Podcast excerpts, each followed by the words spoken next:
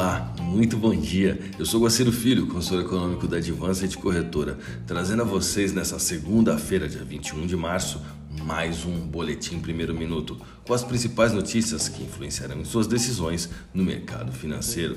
Bolsas mundiais. A bolsa de Xangai encerrou o dia com alta de 1,12%, enquanto a bolsa japonesa Nikkei alta de 0,85%. Mercado futuro norte-americano. Dow Jones Futuro queda de 0,36%, S&P 500 queda de 0,22%, Nasdaq queda de 0,55%, Europa DAX alta de 0,16%. À medida que o conflito entre Rússia e Ucrânia se prolonga, as proporções e variáveis se tornaram cada vez mais imprevisíveis dentro de um retrato triste humanitário, social, geopolítico e econômico. Enquanto o presidente da Ucrânia fala em terceira guerra mundial, caso as negociações com a Rússia falhem, o poder de fogo intenso por parte dos russos em áreas urbanas eleva a baixa entre civis.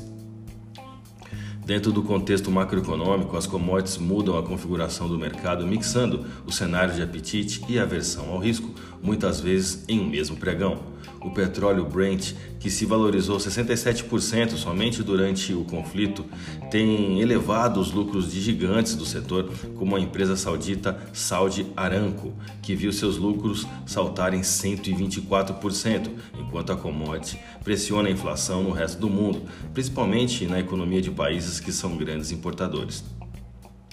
No âmbito geopolítico, a proximidade russa com os chineses ameaça dar um tom militar global a esse conflito caso os asiáticos aceitem o pedido de ajuda feita por Moscou. Biden e Xi Jinping concordam em trabalhar pela paz na Ucrânia, mas discordam profundamente sobre quem é o responsável pela invasão russa. O dólar fechou nessa sexta-feira no menor valor em mais de uma semana, na casa dos R$ 5,01 depois de chegar a oscilar em torno de 4,99, com o fluxo estrangeiro beneficiando o real em meio a uma melhora gradual dos mercados externos ao longo da tarde. De forma geral, o dia foi de apetite por ativos de maior risco no mundo, o que tende a amparar o câmbio. Falando agora do índice do dólar ou dólar global DXY, após Fed elevar sua taxa de juros em 0,25% na última quarta-feira, dia 16, objetivando conter o maior ímpeto inflacionário dos últimos 40 anos, o índice se recuperou de quedas recentes nessa última sexta-feira, dia 18, após autoridades afirmarem que o Banco Central dos Estados Unidos pode precisar ser mais agressivo para lidar com a inflação, sinalizando que mais aumentos de juros estão chegando. No mercado acionário, o principal índice brasileiro de ações engatou a terceira alta seguida e retornou ao nível de setembro, diante de exterior positivo e novo suporte de ações ligadas às commodities. Vamos aos gráficos, eu vou começar pelo dólar. A barreira dos R$ reais tem sido uma realidade vivida em outros cenários, onde foi notado a intensa disputa entre compradores e vendedores.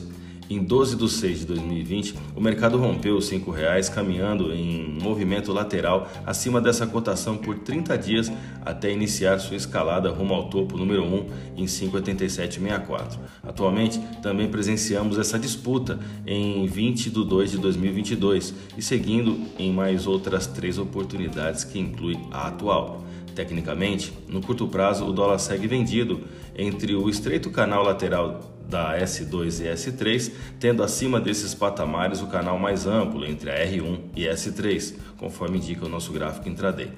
O volume de negócios no último pregão foi de 151 bilhões de reais em contratos futuros de dólar negociados na bolsa brasileira, queda de 0,34% no dólar à vista com taxa spot de 5,0231.